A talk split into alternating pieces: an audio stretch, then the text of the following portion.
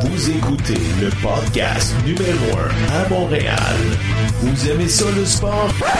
Ils ont des opinions sur n'importe qui, n'importe quoi. Vous écoutez Droit au but. Voici vos animateurs, Gavino De Falco et Jean-François Dos Santos. Mercredi 31 octobre 2018, journée d'Halloween. Bienvenue au podcast Droit au but. Mon nom est Gavino Defalco. Je suis accompagné de mon co-animateur Jean-François Dos Santos. Jeff, comment ça va? Ça va super bien, merci et toi. Peux-tu me dire ton- ton déguisement? T'es déguisé en quoi, là? En champion. En champion. Eh oui, écoute, pour ceux qui ne voient pas, euh, Jean-François arbore le chandail des Red Sox de Boston, champion euh, de la Série mondiale 2018. Toi, par contre, t'es déguisé en quoi? Ben, Sabre de Buffalo, moi aussi, je suis champion. Ah, Écoute, on a battu euh, le Canadien la semaine dernière de 3-2. Comment ça, loser? hey, come on. On est revenu de l'arrière. On a, ben, on est revenu de l'arrière. Je ne suis pas mon équipe, mais quand même, j'ai mon chandail des sabres. Ben, arrête donc, là. Écoute, Jean-François, qu'est-ce qui a marqué ton attention cette semaine dans l'actualité sportive? Écoute, on va commencer par l'élimination de l'impact. Oh non, non, ça fait mal. Oui. Ça fait mal. Peux-tu me dire quel genre de match que c'était ça?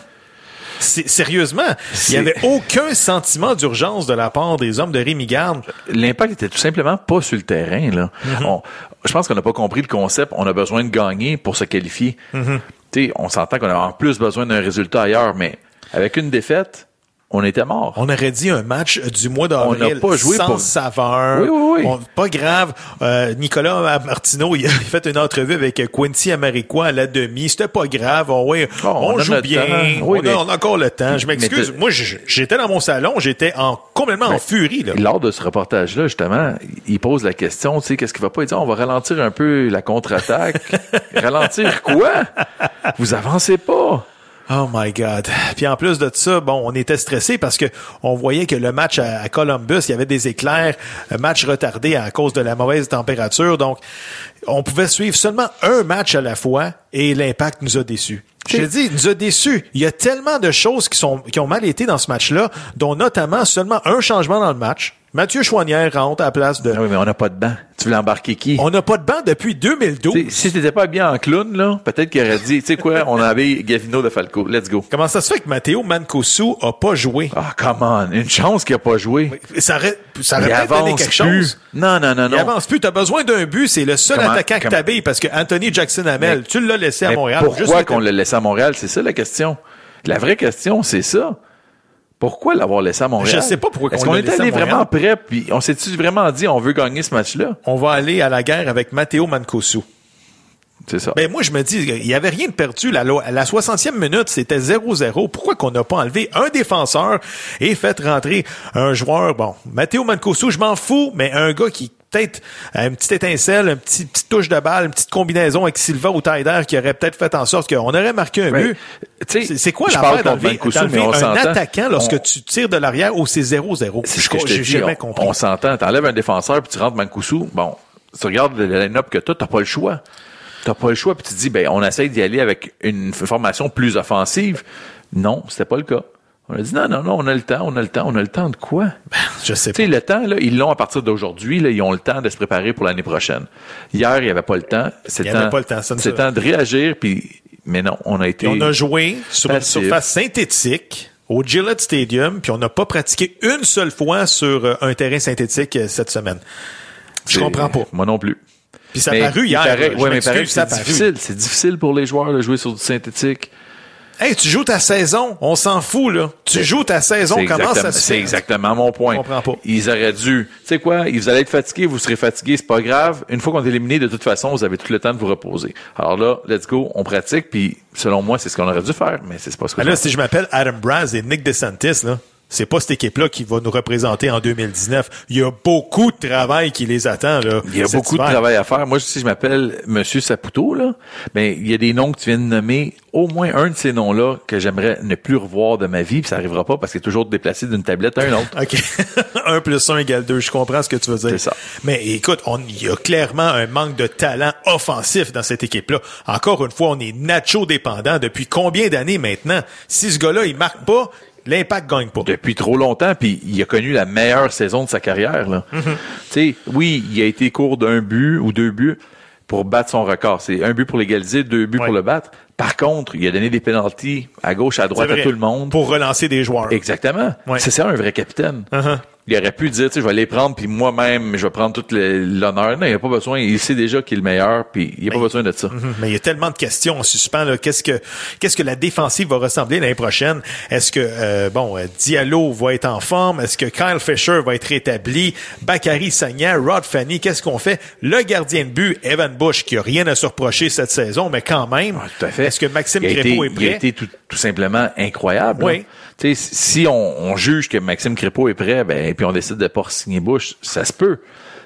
Mais s'il fait pas le travail, si on n'a pas un Bush, là, on n'est même pas dans, dans, dans la course aux séries comme ça. Là. Regarde, je, je suis d'accord avec toi, mais pour résumer la saison de l'Impact de Montréal, là, package. C'est le fameux package qu'on a, bon, on n'a pas donné à Jimmy Briand, qui, je crois, a coûté la saison. Ben, parce qu'il y a, Moi, là, ça reste mon opinion, là. Mais ça fait plusieurs joueurs, puis des gros noms, que ils- quand ils veulent partir de Montréal, il y a toujours des petites affaires, des petits problèmes. Ah, Ah. ben, on, ah, c'était pas écrit sur le contrat. Ah, non, non, c'était pas écrit sur le contrat. Ah, mais là, ça se parle. Ça se parle. Puis, c'est- tu sais, le monde des joueurs de soccer, ça, ça se tient aussi, ça se parle. Puis, puis là, ben, il y a quelqu'un qui a dit, attends une minute, si c'est pas écrit sur le contrat, c'est non. Parce que on, avait- commence à avoir une petite réputation ben, exactement. l'international. On avait, on avait des ententes verbales, puis c'est pis ça, ben, on veut pas le mettre sur papier. Pourquoi? Ouais. Si, si tout est clair, puis tout est beau, mais mets-le sur papier, puis ça règle tous les problèmes. Euh, dans un autre ordre d'idées, Zlatan Ibrahimovic et le Galaxy de Los Angeles qui feront pas partie euh, des séries éliminatoires. Quel, écoute, quelle bourde! Ils menaient 2-0 à la demi, se sont effondrés contre, À la maison, contre le 2-0. Dynamo de Houston, 3 à 2. C'est épouvantable. Quelle fin de saison épouvantable avec le La Galaxy. bête là. a été mise en cage. Et Don Garber devait capoter, là. pas Zlatan dans les séries. Ben, d'un côté, d'un côté, il y avait un petit sourire parce que Montréal était plus là.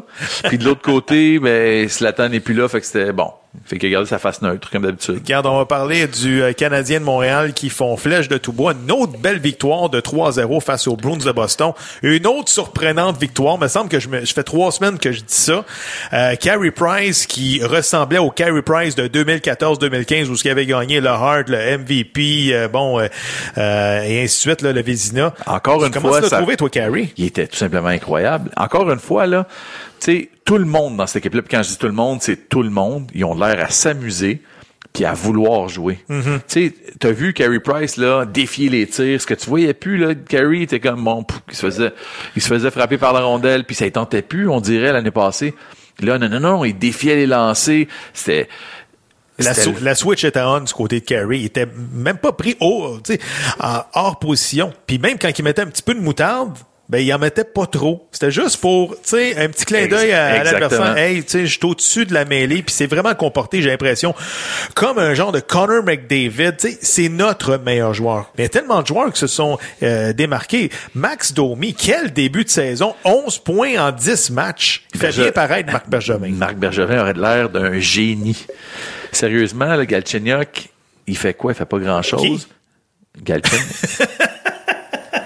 non, mais sérieusement, On l'a déjà oublié, oui, non, bien on l'a pas oublié. On l'oubliera pas comme ça aussi facilement parce que tantôt, il va y avoir une passe où ce que Domi va aller peut-être un petit peu moins bien. C'est vrai. Puis là, le monde va dire, hey, as-tu vu? Non, non, non. Laissez faire. Regardez, là, présentement, ça va super bien. Moi, je pense que, honnêtement, le ménage a été fait dans le vestiaire du Canadien. quand on parlait genre de pomme pourrie ou de cancer, sans viser personne, mais Non, non, il y en a deux. a- On sait pas c'est laquelle ou c'est les deux. Tu sais, Ouais. Des fois, tu sais, une à côté de l'autre, ça contamine. fait que ça se peut. et euh, des joueurs comme Jonathan Drouin, Paul Byron. Je veux dire, tout est au beau fixe avec le Canadien de Montréal. Les quatre trios fonctionnent et faut dire que dans un mois ou moins, Shea Weber fera euh, ses débuts avec euh, le Canadien de Montréal. Mais dans quel état il va être et est-ce qu'on va faire de la place pour Shea Weber? Parce que là, on a- est-ce qu'on va faire de Ben, la C'est place? sûr qu'on va faire de la place. C'est sûr et certain. Mais euh, qui va payer pour? Ben ça, on va y aller avec euh, Osner. Qui qu'on sort de, de l'alignement? Ouais, Alsner, mais Jolson. David Schlemko qui est encore sous contrat pour les deux prochaines années, qui a connu un bon camp d'entraînement. Euh, je veux dire, il y a beaucoup de questions également pour, euh, pour Marc Bergevin. Ça serait des questions heureuses. Rendu là, là, quand, quand tu es là à te poser la question, qui est-ce que je mets, mais puis tu as un élément comme ça embarqué, c'est le fun. Ce qui est moins le fun, c'est quand tu dis qui je mets parce que j'ai personne à mettre. Là, là, c'est moins drôle. Hey, on parlait des Red Sox de Boston qui, euh, bon, ont gagné la Série mondiale euh, 2018. Et je crois qu'ils ont été la meilleure équipe du baseball, que ce soit du 1er avril au, à l'Halloween. Écoute, sans aucun doute, là, la meilleure équipe. Ils ont inscrit 111 victoires cette saison. 11 victoires, 3 défaites en séries éliminatoires. Ils ont éliminé coup sur coup les Yankees, les Astros et n'ont fait qu'une bouchée des Dodgers de Los Angeles en 5 matchs. Sérieusement, c'est Wow, je leur lève mon chapeau. Je l'ai pas avec moi aujourd'hui, c'est rare, là. Mais c'est pas grave, je leur lève mon chapeau quand même. Euh, c'était excitant. D'un autre côté, j'ai eu la chance de regarder le match presque au complet. Je me suis endormi avant la Ben, fin, lequel, je dois lequel? avouer. Pas le match euh, numéro 3 à Los Angeles? Oui, monsieur. 18 manches. Moi, j'en ai écouté 17 sur 18. Je m'étais dit, je m'étais dit, je vais attoffer jusqu'à la fin, tu sais, mais finalement, je me suis endormi avant la fin. 17 manches de regarder? Ouais. Non, mais sérieusement, je me suis dit peut-être qu'après cette victoire-là, le, le vent va basculer, puis Ouais. ça va ça va changer la série. Parce que tu sais, on, on s'en va jusqu'à la fin, on, on y va avec des éléments qu'on veut peut-être pas, assez- tu sais, on veut reposer, mais on est obligé d'y aller avec des nouveaux éléments au monticule, etc. Non. Inatteignable. Ils Écoute, se sont relevés, c'est- oui, ils ont dépensé 228 millions avec les JD Martinez, avec les David Price. Sauf que, écoute, ils ont fait l'acquisition d'un joueur on- cet été, Steven Pierce, puis qui est nommé le meilleur joueur euh, euh, des séries éliminatoires, MVP de la série mondiale. Steven Pierce, il frappait, je pense, sixième ou septième avec euh, les Blue Jays de Toronto. Tout d'un coup, frappe troisième et frappe la longue balle du côté des euh, avec les Red Sox de Boston. Quelle belle histoire de Steven Pierce. Oui, tout à fait. Puis il a même dit en entrevue, justement, après avoir gagné la série mondiale hier, que tu sais, il- c'est un grinder. Lui est arrivé là comme grinder pour Ouais. faire un travail de fond. ben wow, bravo. fait le travail. En terminant, Jean-François, j'aimerais ça qu'on fasse un petit 7 minutes NFL. là.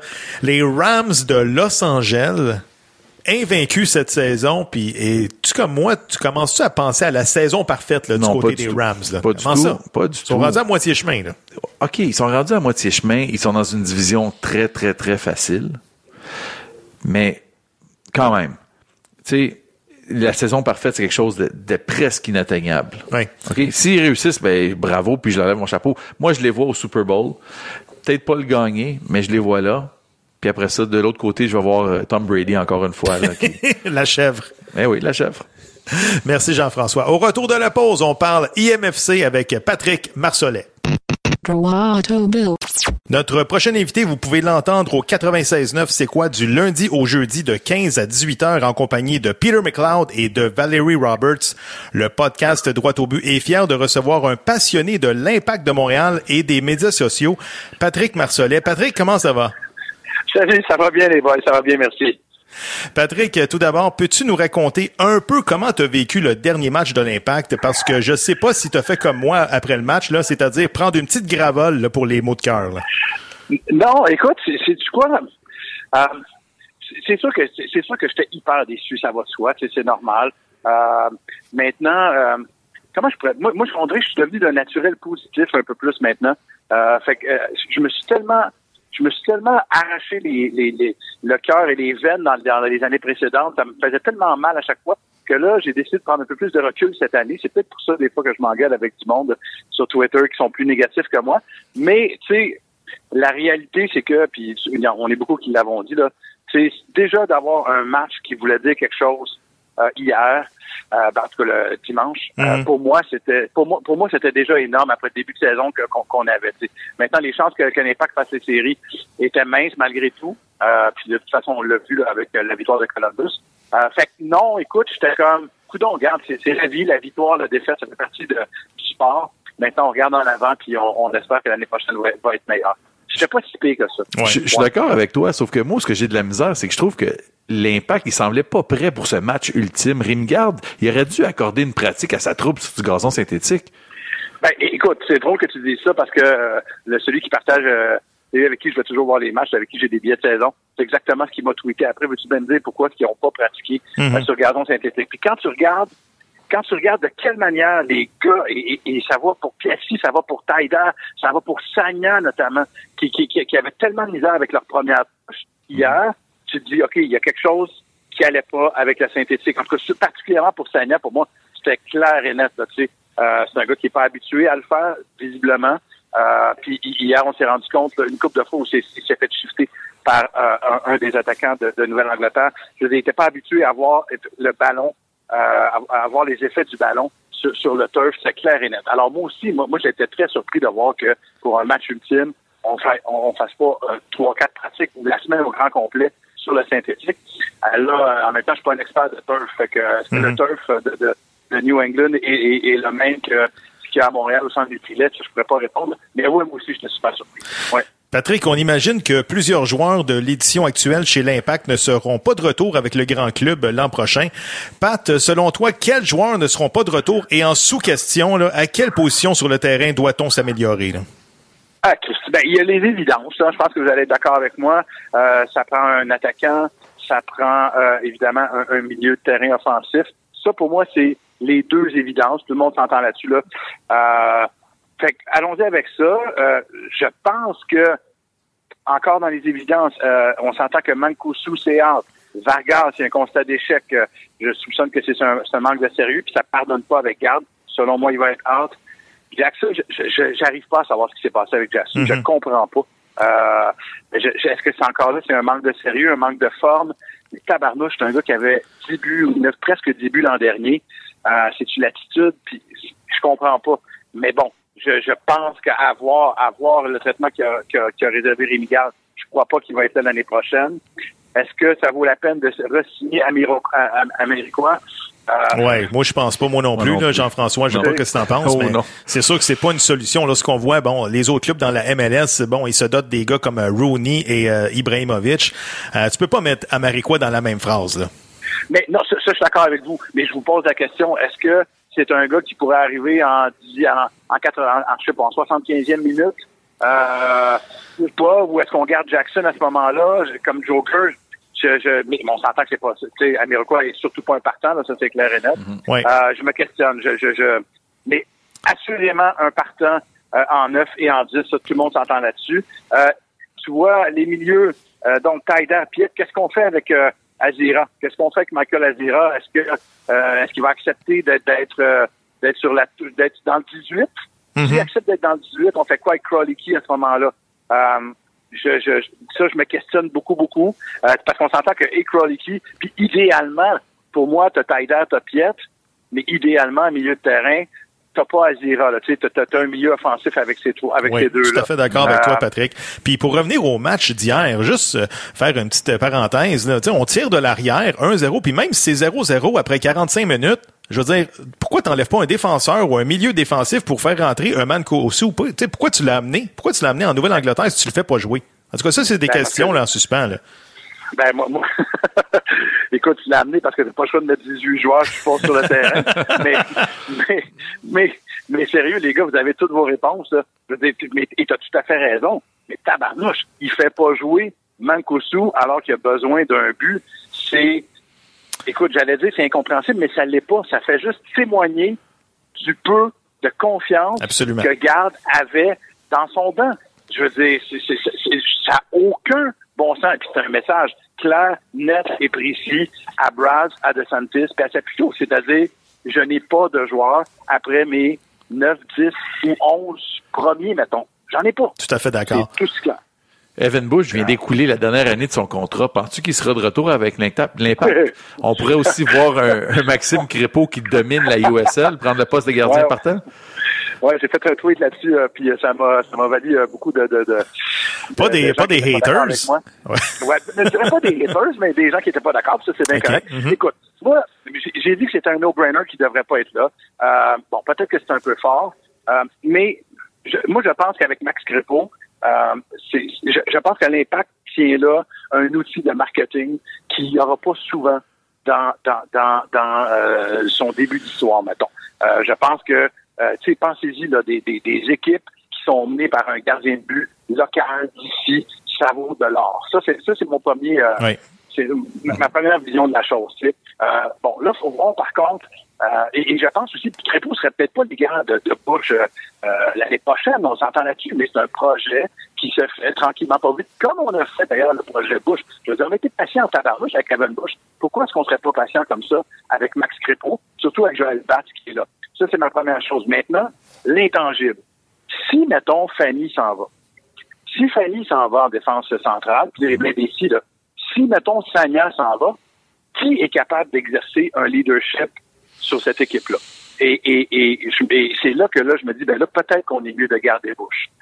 Euh, mais il y a beaucoup de si, puis auxquels je peux pas répondre. Euh, et si Bush s'en va, est-ce qu'on doit garder Fanny à cause de ce même leadership-là? Est-ce que Samuel Piet est prêt parce que, à prendre tu sais, cette espèce de côté rassurant un peu, euh, cette espèce de, de- de visage euh, que tu regardes, puis tu dis, OK, lui, on le suit, puis on a confiance. Moi, je pense que euh, Piatti, puis peut-être à tort, mais Piatti a beau être tellement bon, euh, je pense pas que c'est ce genre de gars-là que tu suis forcément, tu sais, une inspiration rassurante. Ouais. Je pense que Bush, Bernier avant, euh, Drogba étaient des gens et sont des gens qui, qui, qui inspirent peut-être ça. Fait que c'est la seule chose qui fait en sorte que euh, je garderais Bush, mais euh, autrement, moi je pense qu'il faut il va falloir euh, il va falloir fa- mettre en chantier la défensive aussi, puis faire de la gestion des dollars. Un excellent point parce que bon, regarde, on a donné beaucoup d'argent à Rudy Camacho puis il, il était même pas habillé hier. Bon, sur le 11 de, de départ, on a fait confiance à Yuka Raitala. Donc, qu'est-ce qu'on fait avec Camacho, Diallo, Fanny,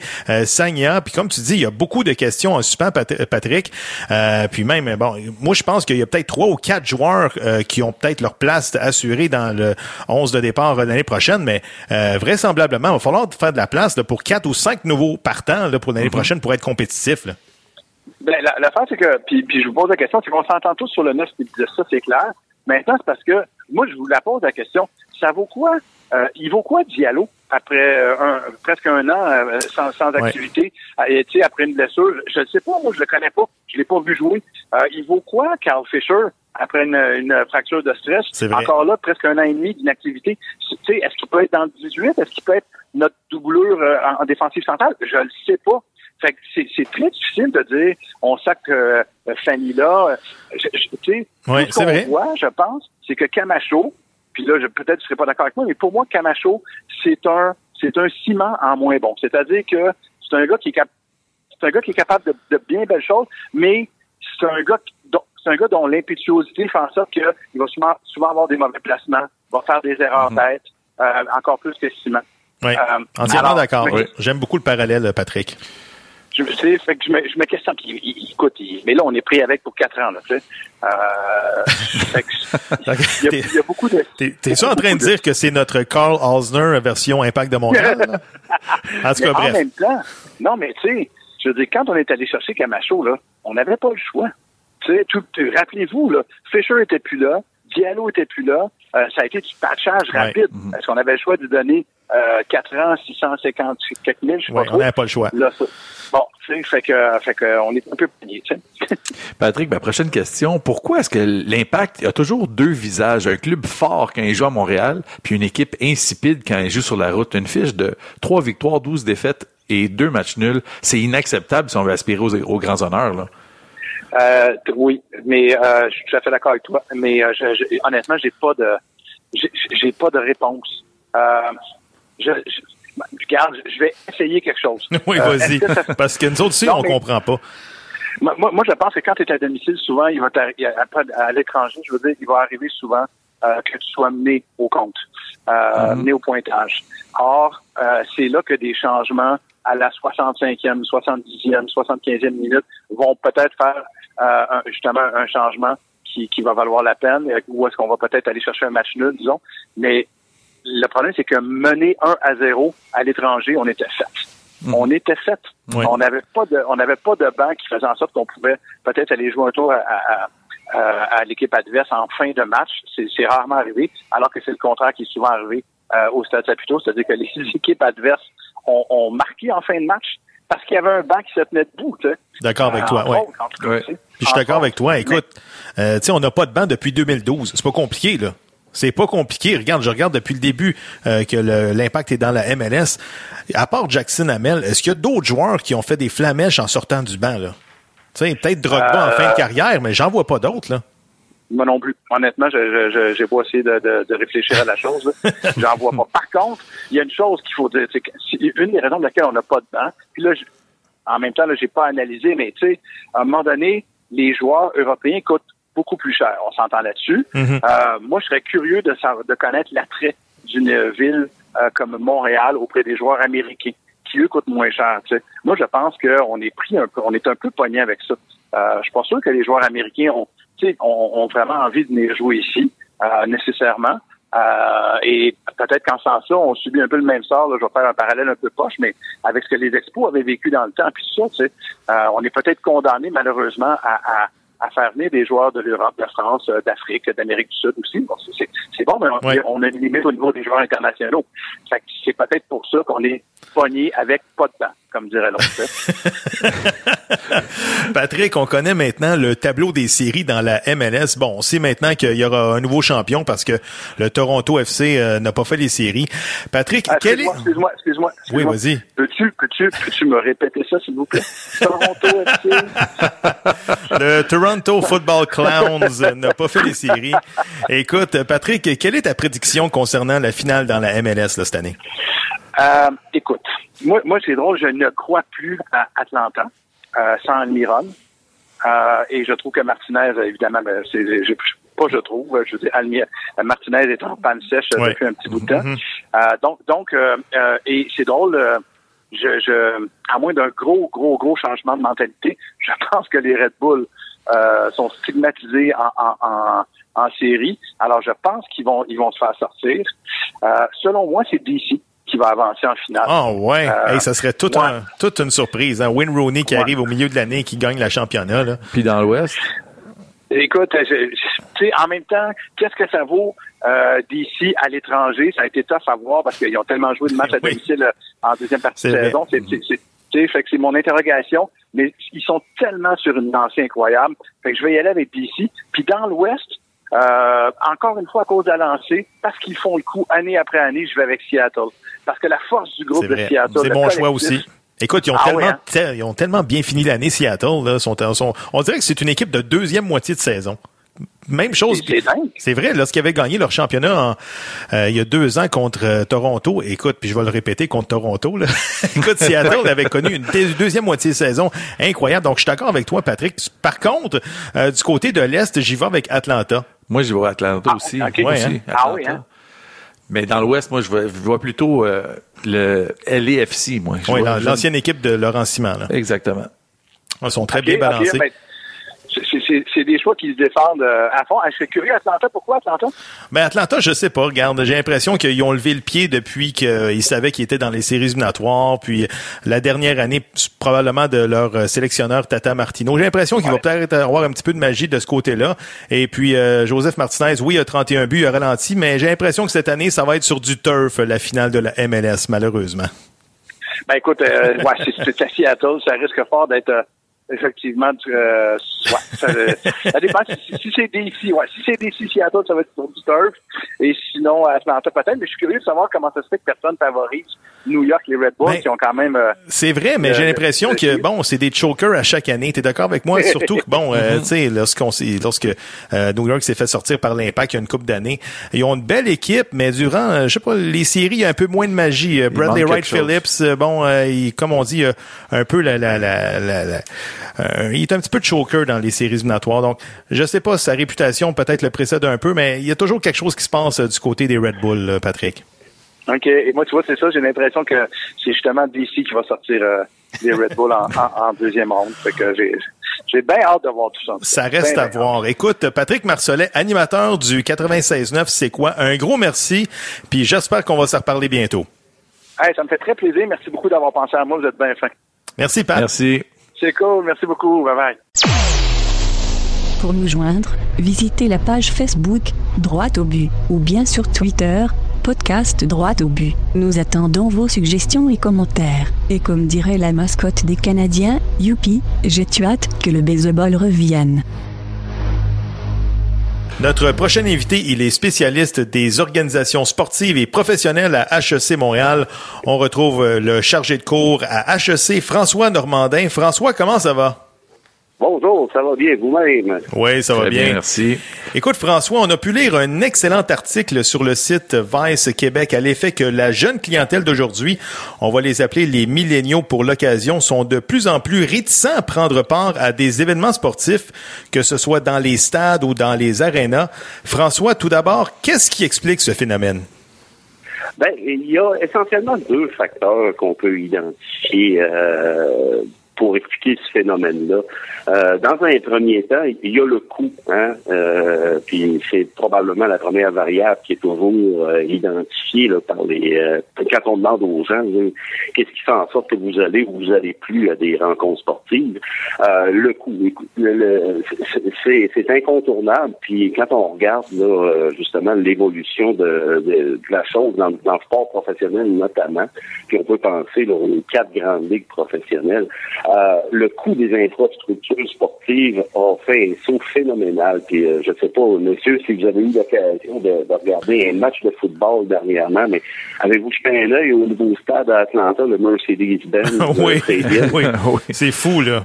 Euh, écoute, la, fine pointe de la technologie, euh, on, voit que bon, euh, l'équipe de soccer, le Atlanta United joue là, les Falcons jouent là, 71 000 personnes, mais écoute, c'est incroyable comme infrastructure. Mm-hmm. Ah non, et puis le, le, le, toit du stade qui ouvre comme, un, comme un, objectif d'appareil photo, le Jumbotron qui fait le tour, c'est e, exceptionnel comme infrastructure sportive.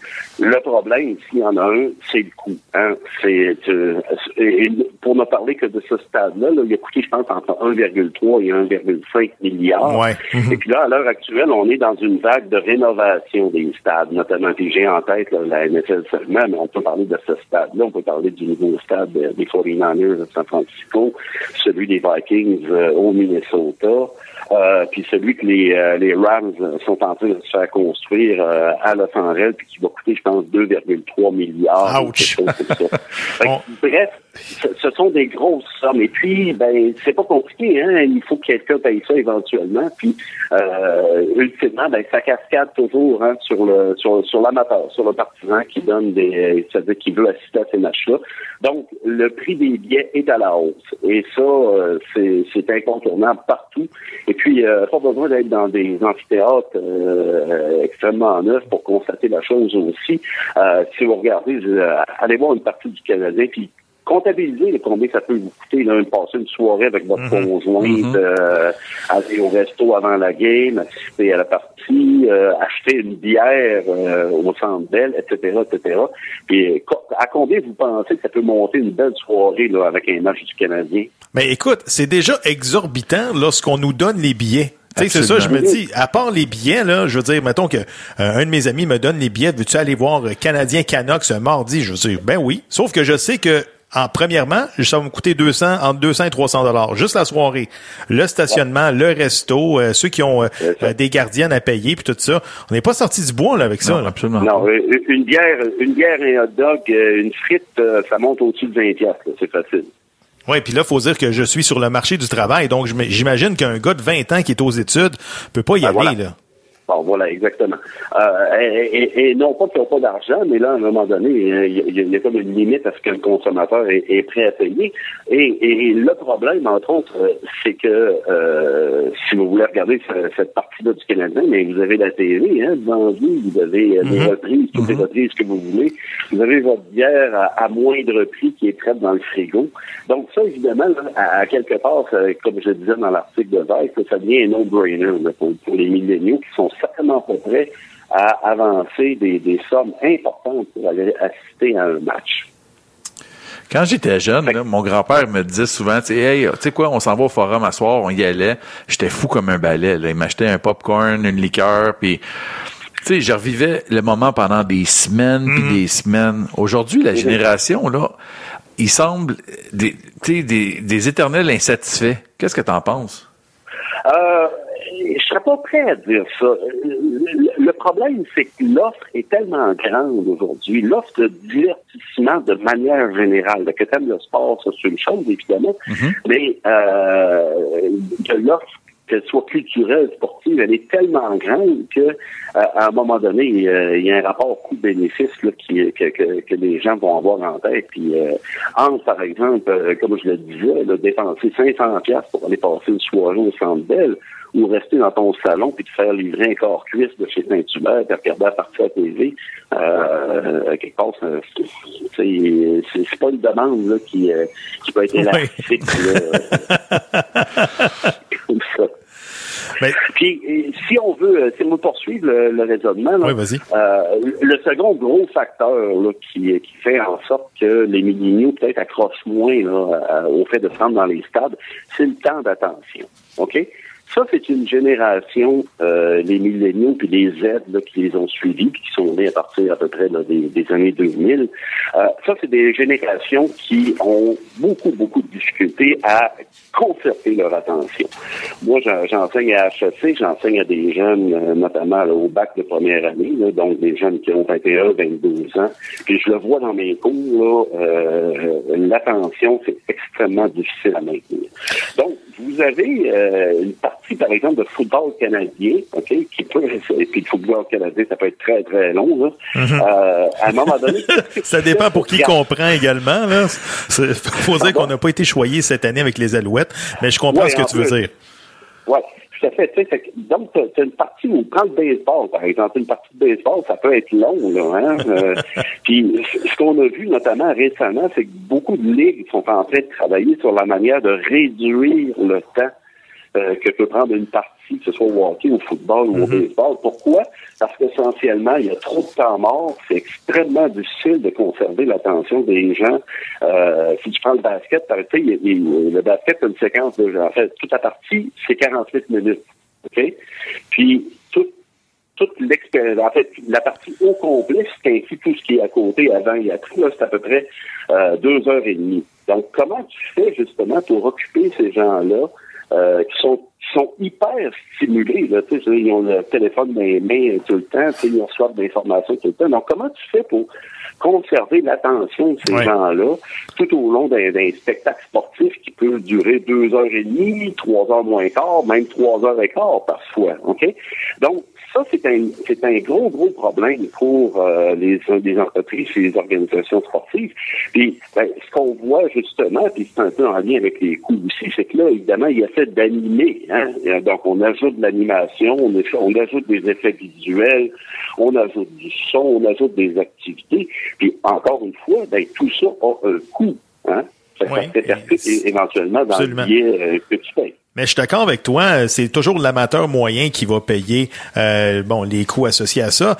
Mais là, faut dire qu'il y a d'autres sources de revenus qui sont de plus en plus fortes là, pour les équipes sportives, notamment, bon, on parle des droits de rediffusion et les revenus publicitaires, là, François.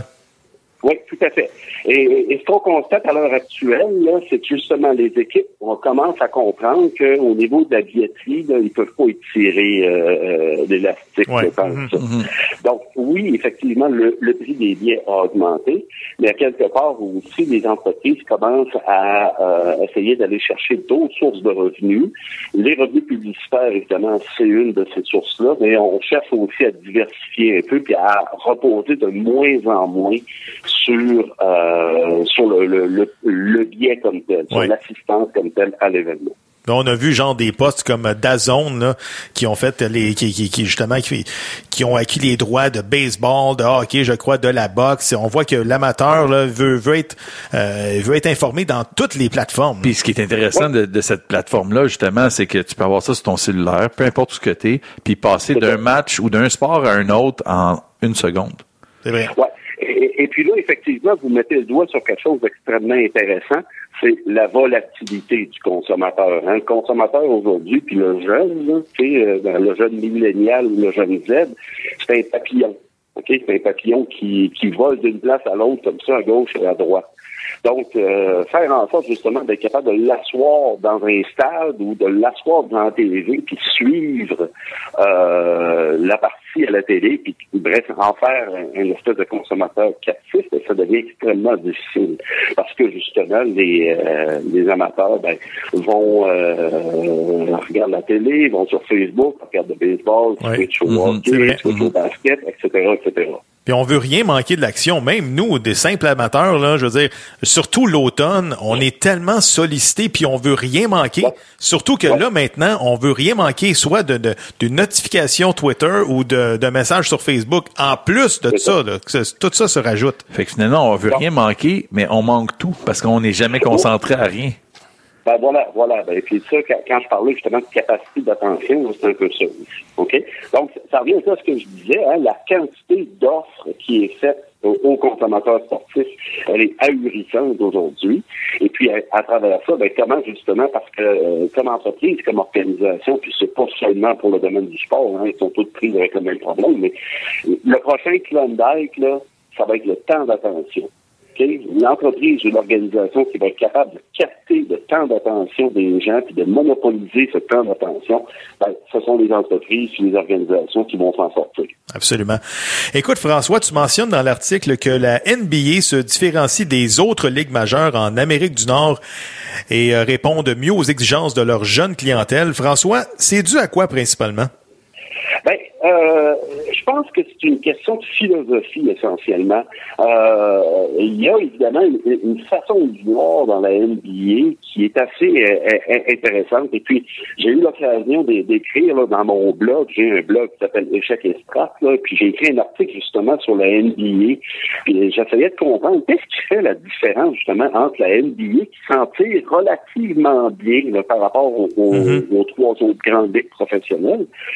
Euh, et, puis, comme je disais, je pense que c'est une question d'attention, de, excuse-moi, c'est une question de, de, philosophie de gestion, essentiellement. C'est ça qui arrive. À la NBA, ils ont entre autres compris que, euh, que les stars, ben, c'est eux qui vont vendre le produit, essentiellement. Mm-hmm. Donc, Là, tu regardes ce qui se passe, notamment avec Trump aux États-Unis, avec les controverses avec la NFL, avec Kaepernick, avec euh, l'avenir avant les nationales. Euh, la NFL, OK, euh, est pognée avec ce problème-là, puis sait pas comment s'en sortir, OK? Et puis, je trouve que la Ligue est extrêmement maladroite à gérer la situation. Quand tu regardes ce que la NBA a fait, c'est complètement le contraire.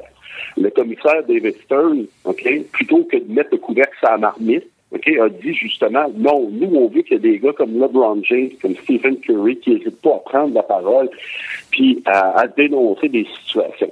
Bref, là où euh, le point que je veux euh, que je veux amener, c'est que vous avez dans, dans l'exemple de NBA, vous avez l'exemple d'une ligue qui décidé de mettre ses culottes, puis qui a décidé justement d'être authentique à cet effet-là. Et ça, l'authenticité avec les nouvelles générations, ça paye. Les gens n'ont pas envie qu'on leur, euh, qu'on leur, qu'on leur raconte n'importe quoi. Euh, les, les gens, quand ils arrivent une situation, puis surtout les jeunes qui sont ultra informés et qui voient ce qui se passe dans l'actualité, ben, quand ils voient, par exemple, que Trump devient gris, puis quand ils voient que LeBron James euh, intervient pour contredire et dénoncer les propos de Trump, même chose pour Stephen Curry, ben, les gens se disent, ouais, il y a quelque chose de l'authenticité euh, Absolument. Et on a vu un exemple la semaine euh, dernière, pas la semaine dernière, mais l'année passée, lorsque l'attaquant des Capitals de Washington, Devante Smith-Pelly, lui aussi a pris une position, puis on dirait que euh, la Ligue nationale sait jamais comment réagir mm-hmm. lorsqu'un ah, joueur de hockey se met un petit peu dans le trouble. Oui, comme, comme je te disais, c'est une patate chaude pour eux autres. Mais la NBA, eux autres, pas, pas de problème, allez-y, servez-vous de vos plateformes, faites-nous connaître, et puis euh, ça fonctionne. Ça fonctionne, puis on s'aperçoit notamment au, niveau des, des, audiences, puis au niveau des assistances au match. La NBA est la seule ligue qui connaît des croissance à cet effet-là. Les trois autres ligues sont en déclin, mais pas, pas en déclin marqué, mais sont en baisse par rapport aux années précédentes. Effectivement. Écoute, François, peux-tu nous parler du nouveau programme d'enseignement de management sportif à HEC Montréal? Ben oui, tout à fait. Euh, c'est un programme donc qu'on a lancé et qui vient tout juste de débuter là, au mois de septembre euh, dernier. Ben tout ça, c'est euh, c'est le fait de, de, de, mon collègue, ami et patron Éric Brunel, qui est professeur à HEC Montréal. Éric est un bonhomme avec qui je collabore depuis huit ans à HEC, un mm-hmm. sportif lui-même. Et puis, euh, chaque fois qu'on se rencontre, on parle de sport, ci, as-tu vu ça? Eric a commencé à réfléchir à la chose. Comment tu sais qu'on n'a pas de programme de gestion du sport à HEC, puis au Québec de manière générale? Parce que quand tu regardes, là, il n'y a rien qui existe ou à peu près de, de, ce type-là au Québec. Si tu vas aux États-Unis, un très gros trend, une très grosse tendance aux États-Unis. Il y a beaucoup d'universités qui ont leur programme. En Europe, c'est la même chose. Au Canada, en anglais, mais quand tu arrives au Québec, il n'y a rien. Fait qu'il y avait comme une espèce d'opportunité d'affaires qu'on a vue. Euh, puis on a fait un pitch euh, devant à l'école en disant ça serait le fun qu'on ait un programme en gestion du sport. L'école a accepté de, nous soutenir là-dedans. Et puis on a travaillé fort pendant un an et demi, puis le, travail d'Éric Brunel là-dessus a été admirable. Il a véritablement là, vendu le truc, et puis ensemble, on a monté ce programme-là. Donc, c'est un micro-programme de deuxième cycle dans un premier temps, dans lequel on offre euh, cinq cours, donc euh, de niveau deuxième cycle. Ça mène à une attestation. Euh, mm-hmm. Et puis, donc, ce, programme-là a débuté. Moi, j'y enseigne le cours de management stratégique des organisations sportives. Et puis, bonne nouvelle, on vient tout juste d'apprendre qu'il va y avoir également, à partir de septembre prochain, un diplôme d'études supérieures spécialisées, donc en gestion des organisations sportives. Donc, c'est un, mm-hmm. diplôme de, qui qu'on obtient après avoir suivi 10 cours, c'est un diplôme de deuxième cycle. Alors, évidemment, c'est encore, encore un gros plus pour HEC. Donc là, si je veux devenir directeur général du Canadien, il faut que je m'inscrive la, la, la, session prochaine au HEC. Là. ah ben, c'est une condition d'embauche, ça c'est sûr. Oui, c'est ça. En terminant, François, où est-ce qu'on peut suivre tes activités? Ben, euh, j'ai un blog, donc, comme je le signalais, qui s'appelle Échec et Strat. Euh, L'adresse, c'est www.échecetstrat.com. Euh, c'est un blog qui parle de la stratégie en général. Euh, on aborde toutes sortes de sujets, ce qui se passe dans l'environnement, la stratégie que, les, que certaines entreprises déploient. Euh, donc, il y a toutes sortes d'informations intéressantes là-dessus. Il y a des infographies. Euh, alors, c'est un, blog là, que j'allais, que j'alimente deux fois par semaine avec un article. Là, et puis, euh, ma foi, c'est assez bien suivi. Je suis assez heureux du, du résultat. Donc, ça, c'est une possibilité. Puis, euh, comme je disais, ben, sinon, il y a des cours à acheter. Très intéressant. François Normandin, spécialiste des organisations sportives et professionnelles à HEC Montréal. Un gros merci, puis on se reparle bientôt. Un gros merci, messieurs. You're listening to the best podcast in Montreal. Droato Bill. With your host Covino DeFalco and JF Dos Santos. C'est le moment d'aller retrouver le journaliste de TVA à Rivière-du-Loup, Carl Vaillancourt. Carl, comment ça va? Ça va très bien, et vous, monsieur? Très bien, merci. Oui, ça va bien. Écoute, Carl, le Canadien a signé une belle victoire de 3-0 samedi dernier à Boston. Carl, me semble qu'on a vu le Carey Price des beaux jours, des gros arrêts au bon moment, et en plus, il avait l'air au-dessus de la mêlée, sans aucun doute. C'était le meilleur joueur sur la glace ce soir-là. Ah, écoutez, Carey Price euh, a été égal à lui-même encore une fois. Écoutez, pour les gens là, qui nous ont dit l'an dernier que Carey Price est surévalué, que c'était un gardien de qui coûtait beaucoup trop cher, il y en a qui n'étaient pas en mesure de faire les arrêts clés. J'aimerais simplement rappeler à ces personnes-là qui nous écoutent là, que Carey Price, depuis le début de la saison, là, est loin d'être à critiquer. À date, le Canadien est où? Est en série éliminatoire s'il commençait demain matin. Mm-hmm. Donc c'est sûr que la saison est encore bien jeune. L'échantillon n'est pas très euh, est pas très grand. Mais ce qu'on doit retenir, c'est que Carey Price est arrivé au camp d'entraînement avec le sourire cette année, voulant mettre de côté la saison difficile de l'an dernier et il semblerait qu'il est en voie de connaître une très bonne saison jusqu'à maintenant. Il l'a démontré face aux Blues de Boston, qui, selon moi, sur papier, ont une bien meilleure équipe que celle du Canadien. Donc, euh, ça, c'est très positif. Bon, lorsqu'on regarde également, bon, les autres éléments, euh, Carey Price a fait des arrêts, mais la grosse différence, je vous dirais, cette année, c'est que d'un côté, les défenseurs du Canadien cafouillent beaucoup moins avec la rondelle. On est en mesure de relancer l'attaque. On est en mesure aussi d'accorder beaucoup moins de chances devant notre filet. Et ça, ça fait en sorte qu'on facilite le travail de Carey Price de façon incroyable. Puisque tu parles euh, des défenseurs du Canadien avec les retours de Schlemko puis Weber, que ça s'en vient bientôt, là, si le Canadien continue à gagner de la sorte, on fait quoi? Ben, Weber, c'est une bonne question. Là. C'est le capitaine. Idéalement, t'aimerais ça d'avoir au moins un sans glace à classer. Euh, fait que lui, c'est sûr et certain qu'il va être sur la première part de défenseur dès son arrivée c'est probablement Jeff Petrie qui va tomber sur la deuxième paire, euh, qui va faire en sorte que, bon, Victor Betté ou Mike Riley va peut-être jouer aux côtés de Weber. Et par la suite, on verra pour le reste. Mais sinon, du côté de Chanko, il n'y a rien de sûr parce qu'à date, euh, Xavier Ouellet joue très bien. Mété joue très bien. Euh, même Johnny Brett, qui j'avais en horreur l'année dernière, joue du relativement bon hockey. Euh, il fait avec les moyens du bord, comme on dit. Euh, c'est pas un gros talent, mais quand il fait pas d'erreur, euh, il peut amener une certaine robustesse. À date, euh, je pourrais dire à date, je suis impressionné par sa tenue depuis le début de la saison. Carl Osler s'en va au balotage. T'es donc bien méchant avec Carl Osner. Je trouve qu'il a, il a- il a Ouais. joué un bon match contre les Bruins. ouais, euh, je vais être honnête avec vous, euh, je l'ai pas vu, puis ça n'a pas fait de changement. Je ne voyais pas plus des autres matchs.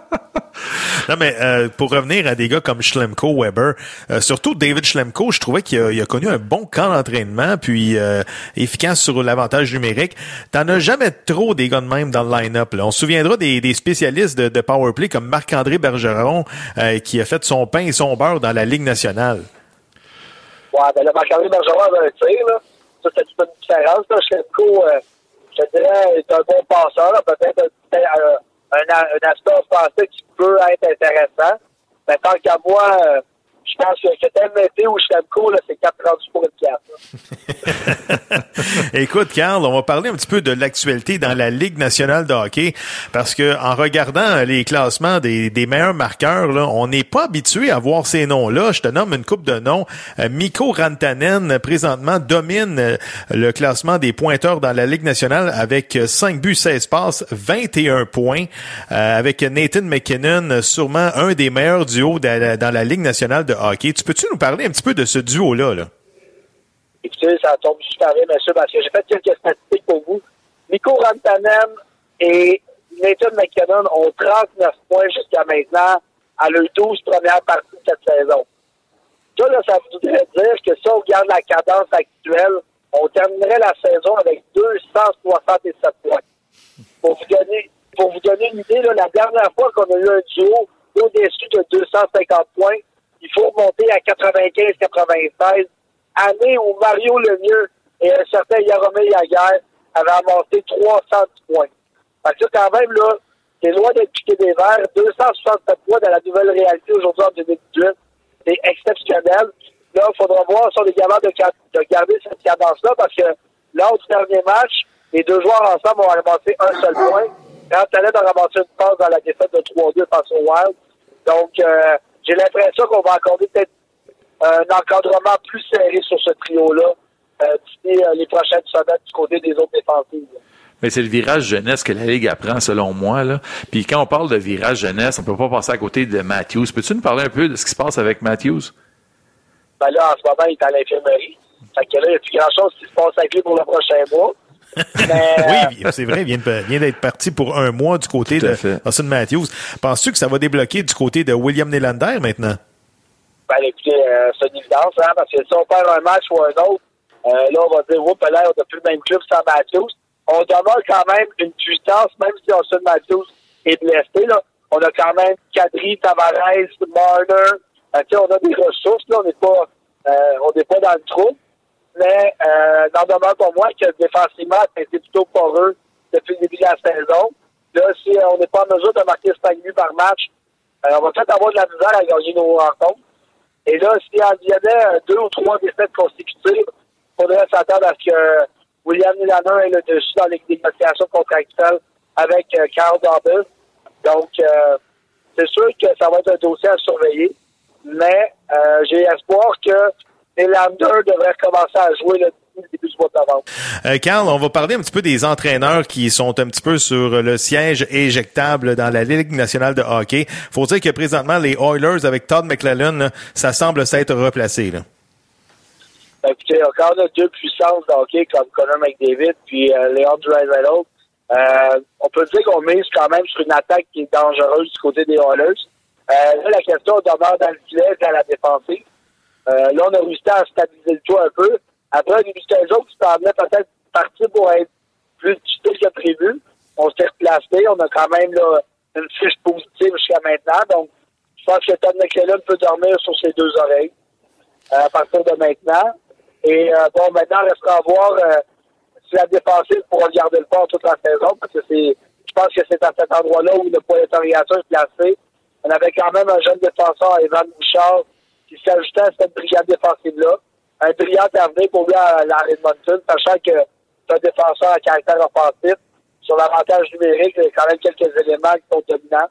Donc, euh, je pense qu'on on est en train de, de repositionner cette équipe-là peut-être vers des aspirants de la Coupe Stanley d'ici les trois ou quatre prochaines années.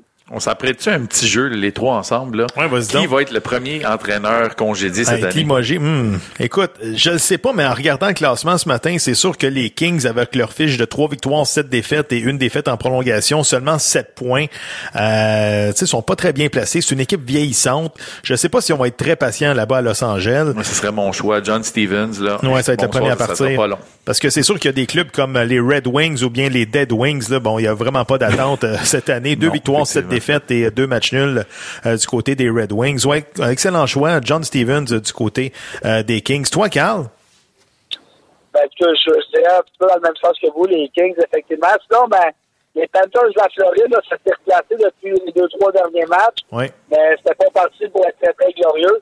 Et j'ai l'impression que si on n'est pas en mesure, euh, euh, on n'est pas en mesure d'ici les prochaines semaines de remonter la pente et qu'on aurait une série de défaites et on coupirait là, dans les bas fonds, euh, on ne sera pas patient longtemps avec l'entraîneur, d'après moi. Sinon, peut-être Randy Carlisle du côté d'Anaheim aussi. Là. Mm-hmm. Si ça va pas trop bien de ce côté-là, on pourrait le faire lever les pattes. Euh, Écoute, Carl, parle-nous donc un peu des Chevaliers de Lévis, équipe qui évolue dans la Ligue Midget 3A. 18 victoires en autant de matchs, 109 buts pour versus 31 buts contre. Toute une machine de hockey, c'est quoi? Qu'est-ce qui se passe là-bas? Ouais, écoutez, on le savait, euh, l'année dernière, dans le temps de table 3A, c'était une des puissances de la Ligue. Euh, plusieurs joueurs ont émergé vers le midget. Et par la suite, quand on regarde les joueurs qui sont au midget espoir, les équipes en haut de classement, on a vraiment une très grosse cuvée du côté des Chevaliers de Lévis. 18 victoires consécutives pour ramasser une saison, c'est un nouveau record dans la Ligue de hockey midget 3 du Québec. Je fais en sorte que, bon, euh, l'ancien record appartenait au Collège Charlemagne qui avait ramassé 16 victoires pour entamer une saison en 2000-2001. Année où Olivier Latendresse avait disputé quatre parties avec l'équipe. Pour ceux qui s'en souviennent, ça c'est le frère de Guillaume Latendresse. Euh, quand même une bonne machine de hockey, les Chevaliers des Lions. Et ce qui est encore plus surprenant, c'est la tenue de Joshua Roy. C'est un jeune joueur de 15 ans. Il va être éligible au prochain repêchage de la Ligue de hockey junior majeur. Il devrait sortir au premier rang. Et il a autant de buts en 18 matchs. Donc, 18 buts en 18 matchs, euh, au-dessus de 35 points. Euh, il y a des statistiques similaires à celles de Alexis Lafrenière à la même âge. Intéressant. Mais lui, mais lui n'est pas un joueur qu'on appelle un late. Donc, en plus de ça, il est né après le 1er janvier. Donc, euh, toute une machine de hockey. Il va être surveillé là, jusqu'à la fin de la saison, ça c'est certain. 40 points en 18 matchs et ces statistiques devant moi, là, incroyable. Ouais, hein, comme tu dis, bon, euh, on voit peut-être le prochain Alexis Lafrenière euh, de ce côté-là.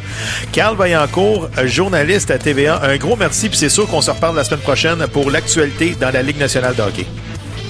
Un gros merci, messieurs. C'est déjà la fin de l'émission. JF, qu'est-ce qu'on surveille cette semaine?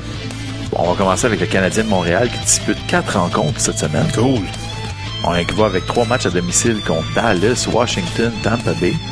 Et on finit sur la route à Long Island. Contre les puissants Islanders sans leur capitaine portugais John Tavares. Ouais, leur capitaine. Joyeux Halloween tout le monde! Merci, bonne semaine à tous.